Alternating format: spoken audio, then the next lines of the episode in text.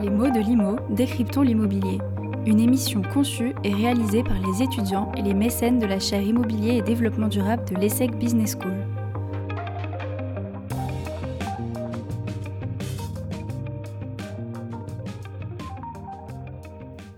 Bonjour à tous et bienvenue dans ce nouveau podcast pédagogique destiné à décrypter l'actualité de l'économie, de la finance et du management de l'immobilier. Cette chronique vous est présentée par Naïm Free et moi-même, Stéphanie Abisseb, étudiant de la promotion 2022 de la chaire Immobilier et Développement Durable de l'ESSEC. Nous allons nous intéresser aujourd'hui à la notion de zéro artificialisation nette, aussi connue via l'acronyme ZAN. La ZAN est un objectif fixé par la loi climat et résilience qui demande premièrement de diminuer de 50% l'artificialisation des sols d'ici la fin de la décennie afin d'atteindre la zéro artificialisation nette en 2050.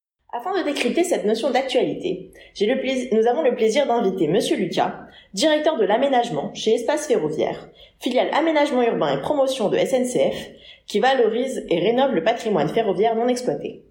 Bonjour Monsieur Lucas, nous sommes ravis de pouvoir nous entretenir aujourd'hui avec vous. Bonjour. Juste une précision, je suis directeur de l'aménagement en Ile-de-France pour Espace Ferroviaire, une société nationale. D'accord. Très bien. Euh, l'extension urbaine et la construction de nouveaux habitats en périphérie des villes entraînent le phénomène d'artificialisation des sols, qui est aujourd'hui l'une des causes premières du changement climatique et de l'érosion de la biodiversité. On dit qu'un sol est artificialisé lorsqu'on transforme des sols naturels, agricoles ou forestiers par des opérations d'aménagement, afin de les affecter à des fonctions urbaines ou de transport. Petit point vocabulaire, car nous savons que cela vous est cher, et pour la bonne compréhension de notre message, nous excluons de l'artificialisation les espaces agricoles ou naturels stricto sensu. Il est vrai qu'une terre agricole est une terre artificialisée à des fins se rapprochant plus du naturel qu'une activité tertiaire. Mais le cadre principal de notre entretien étant la zone urbaine, il s'agira d'avoir en tête cet élément de définition. Lorsque l'on se demande la raison pour laquelle nous avons commencé à artificialiser les sols, la première réponse qui nous vient à l'esprit est le facteur démographique, soit l'augmentation du nombre d'habitants. Or, depuis 1999, il n'y a eu qu'une augmentation de 4,2 millions d'habitants. Cela ne justifie donc pas le nombre de terrains artificialisés, étant donné que ce rythme d'artificialisation est quatre fois plus rapide que la croissance de la population. Mais cette question peut trouver réponse grâce à l'arbitrage des acteurs. D'une part, les collectivités territoriales, afin d'attirer l'activité sur leur territoire et donc de devenir plus compétitives, se doivent de construire de nouvelles infrastructures afin de devenir plus attractifs. De plus, les textes de loi et réglementations encourageant ce processus. On retrouve le prêt à taux zéro ou bien le dispositif Pinel, qui sont des politiques de soutien au secteur immobilier et à l'accession à la propriété. D'autre part, il y a aussi la responsabilité des ménages et des entreprises. Le différentiel du prix du foncier et d'imposition locale entre centre et périphérie peut les inciter à vivre ou à implanter une partie de leurs activités en périphérie des pôles. Cette raison entraîne le phénomène de périurbanisation. merci Stéphanie. Donc après avoir vu pourquoi avait-on artificialisé les sols, on va se poser la question des enjeux de la ZAN. Donc euh, il y a plusieurs enjeux, ils sont au nombre de cinq. Euh, un enjeu urbain, un enjeu alimentaire, un enjeu écologique, un enjeu environnemental et euh, outre mesure un enjeu gestionnaire, disons. donc pour partir de l'enjeu urbain, l'artificialisation des sols entraîne une consommation foncière et donc un étalement urbain. Cet étalement a complexifié le réseau des transports en commun et engendre une augmentation de l'utilisation du véhicule personnel par exemple. Donc ceci, on le voit bien, a des impacts nombreux, que ce soit tant sur le plan économique ou environnemental. Un enjeu alimentaire ensuite, bien évidemment, car en artificialisant les terres, cela entraîne la disparition des, des terres agricoles avec des conséquences directes sur les filières alimentaires et agricoles on a une perte de productivité agricole et on a une limitation de la production alimentaire de nos territoires. On pense d'ailleurs à ce qu'ont pu régler, euh, entre autres, des sociétés comme Arpest, une société américaine qui développe actuellement euh, une agriculture verticale. Euh, un enjeu écologique ensuite, euh, l'artificialisation des sols a un impact et a un grand rôle à jouer dans la conservation de la biodiversité. Elle menace l'extinction d'espèces animales et végétales, tant au sein des sols eux-mêmes que des milieux auxquels ils servent de socle. par la disparition des écosystèmes ou la rupture des continuités écologiques, mais aussi certains milieux naturels fragiles. On pense par exemple aux forêts, aux prairies, pour pas tous les citer. Avant-dernier point, l'enjeu environnemental, bien sûr. Il y a deux tiers des espaces artificialisés en France qui sont bâtis, ce qui engendre alors une imperméabilisation. Ce phénomène apporte un dérèglement étant donné qu'en étant perméable, cela a un impact sur la constitution des réserves souterraines, mais cela a aussi un accroissement euh, vis-à-vis du ruissellement et des inondations euh, via la limitation de l'infiltration des précipitations. Autre enjeu qui sort parfois des, des, terrains battus, des, enjeux euh, habituels de la ZAN, c'est l'enjeu de la gestion. en France, euh, il y a une importance de la culture du neuf et donc parallèlement un désamour de la culture de la gestion. Les property managers ou les gérants de syndic euh, ne sont pas des métiers qui sont très attractifs euh, au sortir des écoles par exemple. Et du coup, la ZAN tend à faire basculer en soi ce, ce, ce, ce désamour-là. donc je vais laisser la parole maintenant à, à, à Stéphanie pour le vif du propos et les questions-réponses. David Lucas, voici notre première question. Comment va-t-on réussir à mettre en place la sobriété foncière en restant compatible avec le développement économique? Donc avant de répondre à la question, je vous propose d'entendre et de réagir à un micro-trottoir réalisé il y a quelques jours auprès d'étudiants. Donc ils ont répondu à la question Pensez-vous qu'il est possible de changer ses habitudes, comme vivre dans un immeuble au lieu d'une maison individuelle, ou encore renoncer aux résidences secondaires dans un souci de sobriété foncière?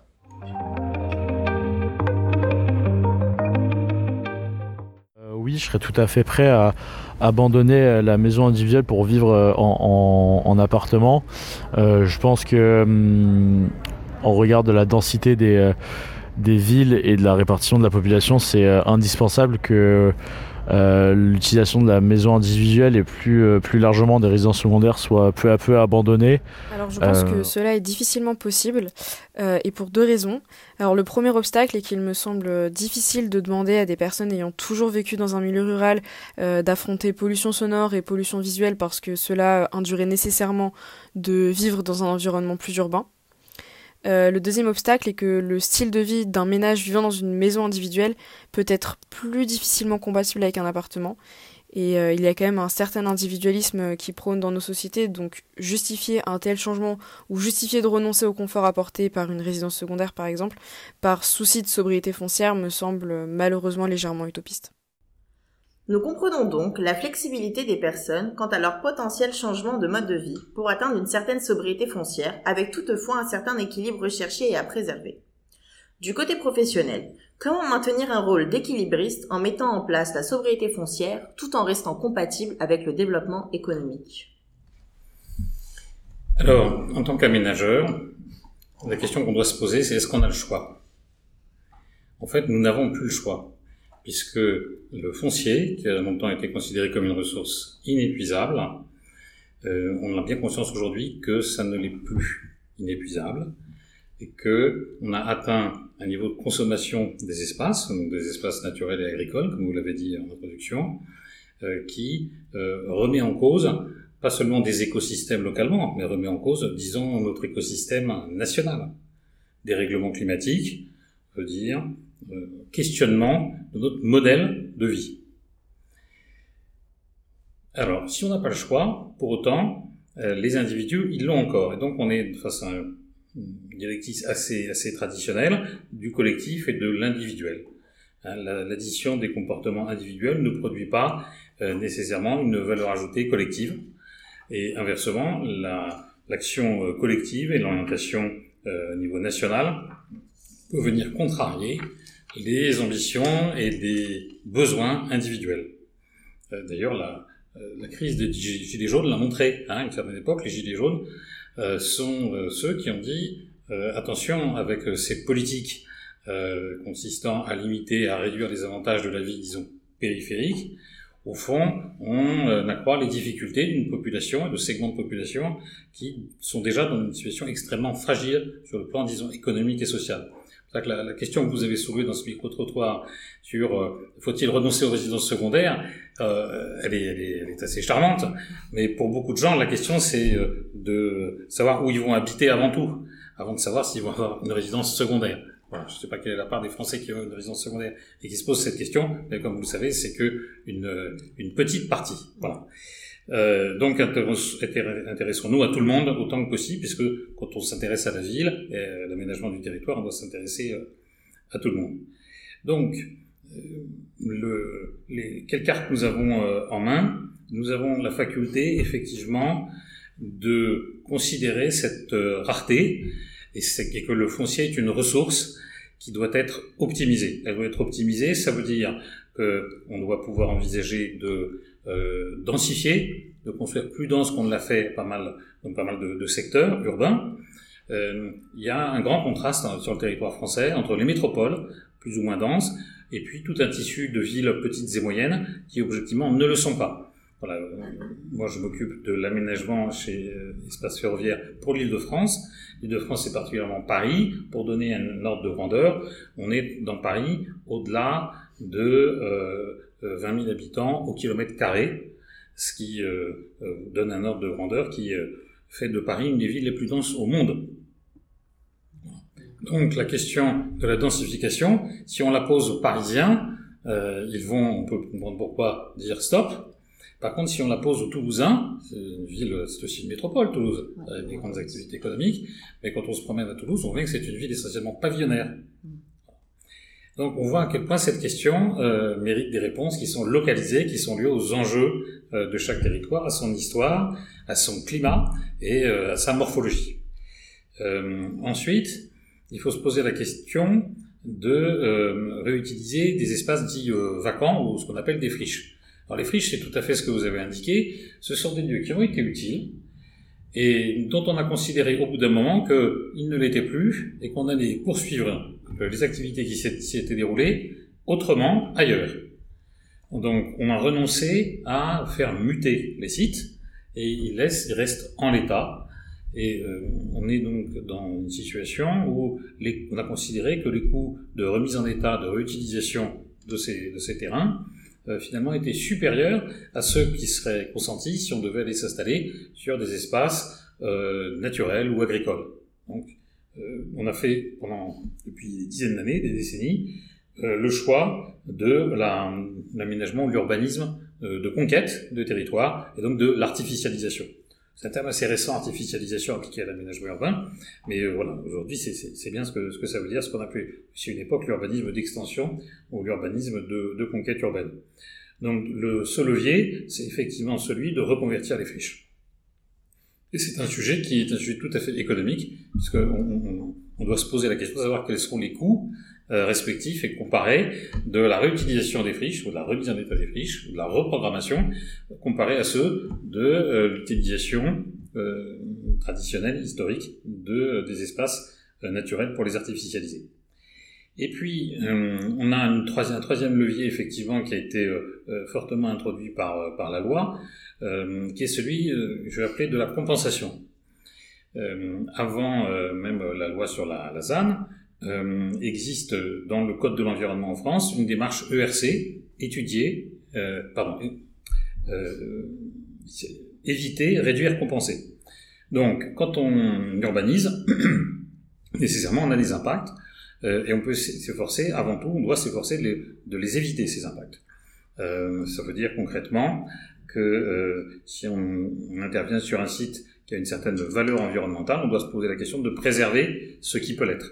On doit se poser la question si euh, on prévoit de faire des, des voiries euh, comme on les voit dans certaines villes nouvelles, extrêmement larges, extrêmement généreuses, qui correspondent à un modèle de déplacement de l'époque. Euh, ben Aujourd'hui, on va éviter ces impacts-là en réduisant ces emprises, euh, parce qu'une bande cyclable, ça prend moins de place que euh, une, une, voirie pour la circulation des poids lourds. Et in fine, si on n'a pas pu euh, éviter, enfin pas in fine, dans un second temps, on va essayer de, réduire. Euh, donc de réduire les impacts. Euh, c'est par exemple le cas en, ayant recours à des matériaux qui ne soient pas polluants, en ayant recours à des dispositifs constructifs qui soient économes de matériaux. On peut aussi réduire nos impacts en s'efforçant d'accueillir plus facilement dans nos opérations d'aménagement euh, les mobilités douces. ou en réalisant des opérations d'aménagement à distance des gares. Par exemple, en Ile-de-France, c'est l'impact des gares du Grand Paris Express qui doit nous permettre de réduire nos impacts en termes de mobilité routière en allant construire et densifier autour des gares. Et donc, in fine, puisque c'est ce que je disais tout à l'heure, euh, le ERC, éviter, réduire, et le C, c'est compenser. Donc, quand on n'a pas pu ni éviter euh, ni réduire, euh, on a un impact et on s'efforce de le compenser. Et c'est la logique que, qui s'applique dans le cas de la ZAN avec la notion de désartificialisation, de renaturation. Euh, oui, on a un impact à un endroit, mais on va euh, s'efforcer ailleurs de faire ressurgir une, une, rivière qui avait été busée, canalisée, euh, on va euh, euh, refaire vivre une prairie qui n'existait plus. ces mécanismes existent. on peut financer à l'occasion d'une opération d'aménagement la replantation d'arbres dans un écosystème qui avait été abîmé par, par exemple, l'épandage des eaux usées, hein, ce qui est le cas sur le plateau d'Herblay dans, dans le Val d'Oise. Euh, on peut aussi euh, financer la reconstitution ou la replantation d'hectares de forêt euh, en Seine-et-Marne. la limite de cet exercice, ça saute aux yeux, c'est que on, a un impact à un endroit et on compense ailleurs. Alors, du point de vue comptable, puisqu'on parle du net, hein, dans zéro artificialisation, zéro artificialisation net, ça marche. du point de vue comptable, du point de vue de la qualité de vie, euh, puisque c'est ça qu'on recherche tous, à offrir à nos concitoyens des conditions de vie euh, euh, agréables, on n'est pas sûr que ça réponde vraiment au problème et que ce mécanisme de calcul comptable ou de compensation, disons, externe, réponde à notre enjeu de d'atteindre les objectifs non seulement de la zéro artificialisation, mais de la qualité de vie que l'on attend de cette euh, limitation de l'artificialisation. D'accord, très bien. Merci pour votre réponse riche et vraiment complète. Donc maintenant, nous allons passer à la question courte, réponse courte, pour faire la transition vers, vers notre euh, deuxième partie euh, de la question-réponse. Donc, comment un aménageur, comme espace ferroviaire, va-t-il être impacté par cette nouvelle réglementation? Alors, nous sommes avec espace ferroviaire dans un cas euh, particulier et qui est tout à fait vertueux. C'est tout, le, à l'honneur de, euh, du groupe ferroviaire euh, de la SNCF de s'être investi dans cette démarche puisqu'il s'agit de réutiliser des sites, des fonciers qui ne sont plus utiles au service du transport. Donc première, première notion, on a affaire à des sites qui ont été des sites industriels, parce que le transport est une activité industrielle, une activité qui, par rapport à d'autres activités industrielles, n'est pas très polluante. Elle peut l'être dans le cas de certains dépôts où étaient utilisés des, des, des produits euh, chimiques ou des produits pour l'entretien euh, des, de, l'outil industriel. Mais je dirais, euh, voilà, on a affaire à des sites qui sont euh, astreints à des, des enjeux de, des conditions de reprogrammation et de qui, qui sont qui sont pas les, les, plus les plus les plus complexes ou les plus aigus par rapport à d'autres types d'industries. Et la deuxième chose, c'est que ce, ce mécanisme euh, chez Espace Ferroviaire est un mécanisme qui a aussi un effet d'image important pour euh, le, le groupe SNCF. Euh, le recyclage, il a des vertus et il faut le faire savoir.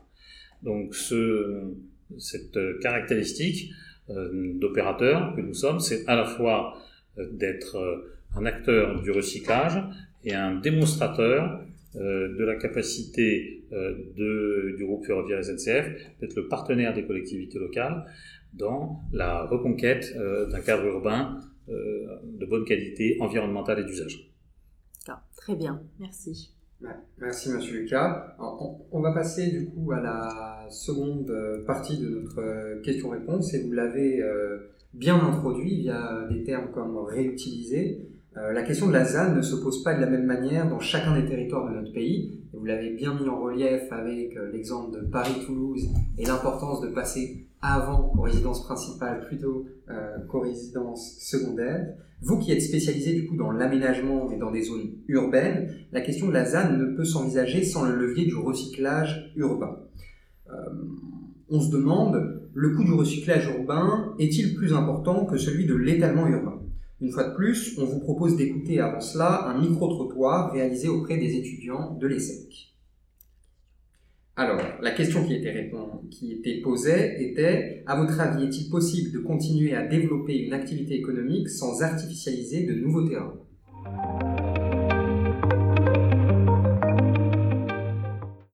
Alors, euh, très honnêtement, cela me paraît malheureusement difficile. Euh, il faudrait éventuellement optimiser euh, les infrastructures qui existent déjà ou, euh, ou, reprendre par exemple des terrains, des infrastructures qui ont, qui ont été abandonnés, dont les sols ont de toute façon déjà été artificialisés, et après trouver un moyen de les rendre attractifs, soit en créant de nouveaux logements, en créant de nouveaux commerces, des bureaux, etc. Il en est de même pour, pour justement les, les, habitats, alors que ce soit des extensions de l'habitation, rénovation, ou bien euh, destruction pour euh, reconstruire par-dessus. Je pense qu'on a énormément à faire là-dessus.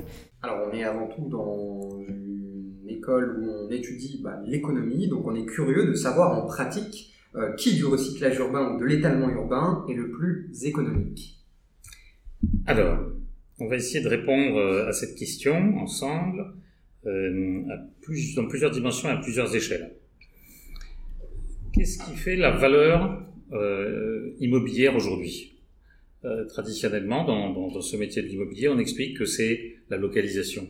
Hein, c'est quand même un grand, un grand classique, la localisation avant tout. Euh, pourquoi est-ce que euh, euh, il y a plus de valeur dans les centres-villes? Parce que l'histoire, le, la, la patine, la patine des lieux, ou l'image ces lieux portent, c'est quelque chose qui ne s'achète pas. Voilà. Ça existe, mais on ne peut pas le créer de toutes pièces, même en y mettant euh, tous les moyens possibles. Euh, et d'ailleurs, euh, les villes nouvelles, hein, euh, pas seulement les villes nouvelles françaises, mais des villes nouvelles à l'échelle mondiale, on revient en compte des difficultés qui illustrent cette impossibilité de créer de toutes pièces une histoire, une patine, une stratification, si on prend un terme un peu plus, je dirais, technocratique. Euh, à partir de là, euh, à quoi est-ce qu'on a à faire D'un côté, effectivement, euh, l'échelle, disons, locale, recycler des fonciers existants représente des coûts qui n'existent pas dans le cadre de la de l'artificialisation et de l'urbanisme ou de l'aménagement urbain en extension. concrètement, chez Espace Ferroviaire, pour réutiliser un site qui n'est plus utile au transport ferroviaire. Il faut en général euh, faire deux choses. Il faut euh, euh, tout de même reconstituer souvent des fonctions ferroviaires, des fonctions de transport qui existent sur ces sites, qui doivent être reconstituées pour pouvoir libérer tout à fait les, terrains en question. voilà, reconstituer un, équipement de maintenance, reconstituer des locaux qui étaient sur le site mais qui peuvent finalement être ailleurs. voilà, ça, ça c'est un coût. Euh, et c'est un coût que l'on retrouve souvent euh, dans le cadre des sites qui euh, sont voués à la, reprogrammation, à la réutilisation dans, ce métier du recyclage urbain. Deuxième chose, c'est un coût de libération au sens remise en état des sols. un site ferroviaire, c'est un site sur lequel, en général, il y a des rails, hein, il y a des infras, il y a des réseaux souterrains, etc., etc., éventuellement des coûts de dépollution. Évidemment, toutes ces problématiques-là, on ne les rencontre pas quand on a affaire à euh, la transformation d'un champ de betteraves euh, dans la périphérie euh, d'une métropole. pour autant, ces coûts-là, ils sont absorbables justement parce que ces terrains à recycler se trouvant dans le centre des métropoles, il se situe dans un contexte de valeur immobilière assez élevé qui permettent de supporter les dépenses correspondantes. Donc oui, euh, le recyclage urbain coûte plus cher, mais la question c'est pas seulement celle des dépenses, c'est celle du bilan et des équilibres du bilan. Euh, et euh, dans les grandes métropoles, on trouve en recette des, de quoi équilibrer nos opérations. maintenant, ce qui est vrai pour Paris, euh, ou quelques grandes métropoles en France euh, n'est pas nécessairement vrai pour euh, la ville moyenne française, où il y a aussi des friches ferroviaires potentiellement mutables, donc ces coûts de reconstitution, de libération, mais pour autant pas nécessairement les recettes en face. Et donc, on doit là faire une analyse à une autre échelle, dans la comparaison entre le recyclage urbain et l'artificialisation, en prenant en compte donc les externalités négatives de l'artificialisation que vous avez, qu'on a entendu dans ce micro-trottoir. effectivement, habiter en périphérie, ça veut dire supporter des coûts de transport plus élevés. Et on voit aujourd'hui comment la hausse des coûts euh, euh, de l'essence euh, provoque une, panique hein, chez des gens qui doivent faire tous les jours 50, 100, 150 km. On, peut, on se met à leur place, il faut le comprendre, mais ça veut dire qu'ils sont dépendants, ça veut dire qu'ils ne supportent pas certains coûts immobiliers directs, mais par contre ils supportent des coûts tout à fait indirects qui sont liés à leur stratégie de localisation, si on prend le terme. pour autant que stratégie, pour autant qu'on ait le choix. Hein. Il faut toujours avoir ça en tête. Euh, ensuite, les coûts, euh, ces externalités négatives, elles existent. Là, je, citais des cas à l'échelle individuelle, mais elles existent à l'échelle collective. C'est la nécessité pour des collectivités de mettre en place des réseaux ou d'étendre à l'infini euh, des réseaux de transport, des réseaux techniques. sur le plan environnemental, on utilise beaucoup à Paris le raccordement à des réseaux qui sont vertueux sur le plan environnemental, le réseau de chauffage urbain. Ils existent évidemment dans la ville dense et ces réseaux, ils n'existent pas en périphérie. Voilà quelques exemples qui doivent ramener la comparaison non pas à l'échelle du bilan de l'opération d'aménagement, mais à une échelle urbaine plus globale, dans laquelle les coûts pour la collectivité apparaissent, ce qui doit amener les élus locaux à des arbitrages mieux éclairés. D'accord, ben, merci pour cette réponse encore une fois complète. Et on imagine que le but de l'État est celui de faire porter les coûts de ces externalités négatives euh, aux maîtres d'œuvre, euh, notamment par la fiscalité, euh, quand on pense aujourd'hui au, au, coût qui est supporté par les collectivités, qu'elles soient locales, nationales ou, mondiales. on va passer à, une, à toujours au recyclage urbain, mais à une autre partie, à savoir donc le recyclage urbain. On l'a compris dans les réponses des micro-trottoirs, c'est un processus de reconversion via des changements de destination possibles, via la densification, via la démolition-reconstruction, via la démolition-renaturation. Donc l'avantage principal du recyclage urbain est celui d'être multiple. Euh, mais plus euh, qu'être multiple, la, multiplicité est en fait un état du constat de réponses euh, pratiques, diverses et innovantes, plutôt que d'un élément qui est primaire, celui d'être né comme étant multiple. Euh, donc par suite, on se demande comment innovez-vous dans les techniques de recyclage urbain à votre échelle? Euh, Cherchez-vous à perpétuer un cadre qui est déjà bâti? Comment l'alimentez-vous? Quelles limites rencontrez-vous euh, dans vos comités internes? Par exemple, quelle, place l'innovation possède-t-elle? En d'autres termes, le recyclage urbain a-t-il des limites ou peut-il s'exercer? Qu'importe le support de recyclage existant. Alors, on va retrouver pour la réponse à cette question deux, deux échelles. Euh, L'aménagement urbain en conservation du recyclage, c'est au fond un maillon dans une chaîne d'action euh, qui vise à euh, rendre ces métropoles davantage et mieux vivables. Donc dans un contexte où, de lutte contre le réchauffement climatique et donc d'assurer cette transition. À ce titre, euh, il s'agit pour l'aménageur de toujours bien s'articuler avec les actions menées à l'échelle euh, nationale, régionale, euh, municipale en matière de politique climatique, de politique de transport ou aussi de politique de santé, par exemple. Puisque un des atouts ou des, des externalités positives du recyclage urbain, c'est aussi d'installer un écosystème urbain qui soit davantage favorable à la santé que euh, certains euh, quartiers euh, qui sont trop nuisants ou trop soumis, par exemple, aux pollutions issues du transport automobile, hein, qui est une source. À partir de là, nos innovations peuvent être pour certaines déclinées à l'échelle de l'opération d'aménagement elle-même, et des actions de promotion immobilière, puisque Espace Ferroviaire a cette caractéristique de société nationale et d'être à la fois aménageur et promoteur. Donc, avec une bonne connaissance, une bonne maîtrise de ces deux métiers, euh, on peut euh, essayer de donner une réponse très concrète euh, à ces enjeux de, de recyclage, et donc de contribuer globalement à l'échelle nationale à la zéro artificialisation, et j'ai envie de dire la zéro artificialisation tout court. Hein, on n'y est, pas encore, mais ouais, soyons, soyons ambitieux. Alors, quelques exemples. en matière de, un des enjeux des immeubles euh, d'aujourd'hui, c'est de les rendre réversibles. Et en particulier, c'est de prévoir comment des immeubles dits de bureaux, euh, des immeubles, disons, productifs, peuvent un jour, pour des raisons euh, de localisation, de marché, d'évolution des modes du travail, des modes de production, comment ces immeubles peuvent, devenir un jour utiles au logement, au résidentiel. C'est une des grandes difficultés que l'on rencontre aujourd'hui dans les actions de reconversion, de recyclage des métropoles, euh, c'est le fait que euh, des immeubles ayant été conçus pour un seul usage euh, sont difficilement reprogrammables, ce qui impose leur démolition, reconstruction, qui a un bilan carbone tout à fait mauvais. Donc éviter de devoir être confronté à la seule solution de la démolition et de la reconstruction, ça veut dire concevoir et réaliser des immeubles dont on prévoit dès l'origine la reconversion, le changement d'usage. Donc les lacunes, les difficultés, les obstacles qui imposent quelquefois la démolition de certains immeubles, c'est leur morphologie.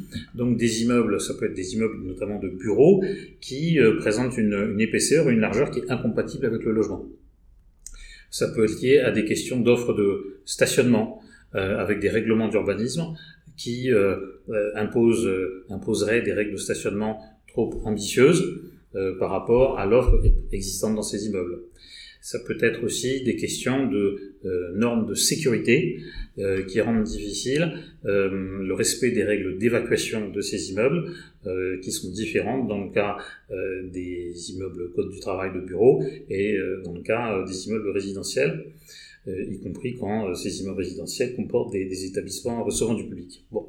À partir de là, on peut concevoir aujourd'hui des immeubles euh, dont on anticipe dès le départ la conformité réglementaire pour différents usages, code du travail ou ERP, dont on anticipe aussi l'amincissement pour passer de bureau à logement, par exemple par le fait de prévoir des façades en partie démontables ou des façades qui vont être reculées pour créer des loggias dans le, jour où euh, ces immeubles seraient euh, transformés en logements.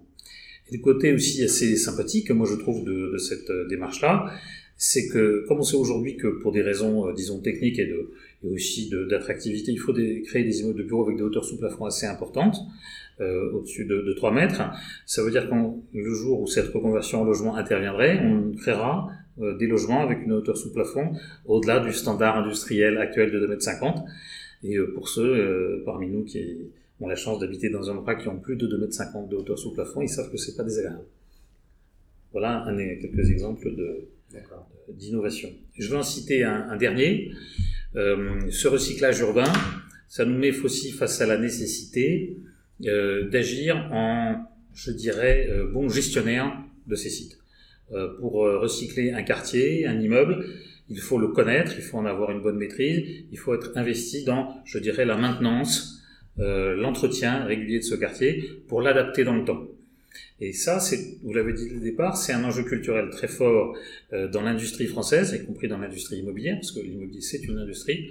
C'est un enjeu très fort que de se projeter euh, dans et d'avoir le goût euh, de la réutilisation, la connaissance du patrimoine, euh, la capacité à ajuster les solutions techniques à, ces enjeux de réversibilité, de diversification d'usage alors que on a toujours appris depuis que cette industrie s'était installée en France, on va dire depuis une centaine d'années, on a toujours appris à euh, euh, constater l'obsolescence, euh, démolir et puis reconstruire et repartir sur autre chose, avec un certain désintérêt pour la, gestion. Et ce désintérêt pour la gestion, il est particulièrement problématique relativement aux enjeux environnementaux, puisqu'il peut nous amener à créer et investir dans des immeubles et des opérations d'aménagement qui ont sur le papier des performances environnementales euh, calculées de manière conventionnelle, qui sont très très très fort, très très élevé, euh, mais dans les faits, euh, ce qui va déterminer la réalité de, la performance de notre lutte contre le réchauffement climatique, c'est la consommation effective des immeubles, ou la consommation effective euh, d'électricité pour l'éclairage public, ou la consommation euh, d'eau pour euh, l'arrosage des espaces publics plantés. Et donc c'est là qu'il faut s'investir dans un monitoring, dans un suivi de la gestion, pour savoir si ce que l'on fait sert vraiment à quelque chose. Et c'est finalement le, la préoccupation, le goût du résultat qui doit nous guider et nous faire nous investir davantage dans les métiers de l'entretien, de la maintenance, de l'exploitation. D'accord, très bien, merci. Donc on, voit que la zone d'incertitude, c'est vraiment l'impact des opérations sur le long terme en exploitation. Euh, et du coup, je pense, on pense que euh, l'innovation du coup serait plutôt juridique Là, en la matière, par exemple, avec les contrats de, performance énergétique, euh, avec les, maîtres d'œuvre, euh, c'est bien ça? Oui, tout à fait. Euh, cette, cette, préoccupation, cet intérêt, ce goût pour l'exploitation et pour le réel nous amène dans un champ d'innovation, vraiment pour l'industrie immobilière, qui n'est pas un champ très technologique. Au contraire, même souvent, c'est plutôt un, enjeu de low-tech, parce que l'exploitation durable, c'est une exploitation qui est simple. Euh, et c'est aussi tout à fait un champ de euh, d'innovation juridique, comme vous l'avez dit, euh, puisque notamment il s'agit d'orienter les métiers de l'exploitation vers une sorte d'intéressement à la consommation réelle, à la performance des réels des immeubles, euh, mécanisme qui existe dans le cadre des contrats de performance énergétique, mais qui mériterait de trouver des adaptations pour être étendu beaucoup plus globalement à tout un ensemble de produits immobiliers, y compris en résidentiel. Merci beaucoup, euh, Monsieur Lucas. Donc on le voit, hein, low-tech, high-tech, prop-tech, euh, et on le voit avec la réversibilité. Euh, le, le, bon sens est aussi très important et on a un changement de paradigme en regardant le recyclage dès la phase amont plutôt que la phase aval. Donc ça, c'est un élément très important. Euh, donc en guise de conclusion, la, la ZAN est assurément un thème qui n'a pas fini de parler, car elle accompagnera le quotidien des Français et outre-frontières de différentes manières, selon leur lieu d'habitation, selon leurs propres problématiques, euh, mais avec action principale la volonté d'accompagner et de penser un accroissement démographique inévitable. Encore une fois, l'homme au sens général saura faire preuve d'innovation pour, nous l'espérons, construire des villes et des territoires intelligents. Donc la sobriété trouve une partie de sa réponse dans la zéro artificialisation nette, mais il est vrai que des fonctions comme la fonction usages qui ne sont pas euh, pensés euh, comme solution première sont euh, à creuser et, et, à regarder avant d'autres fonctions. Donc on vous remercie encore une fois, Monsieur David. Merci à vous.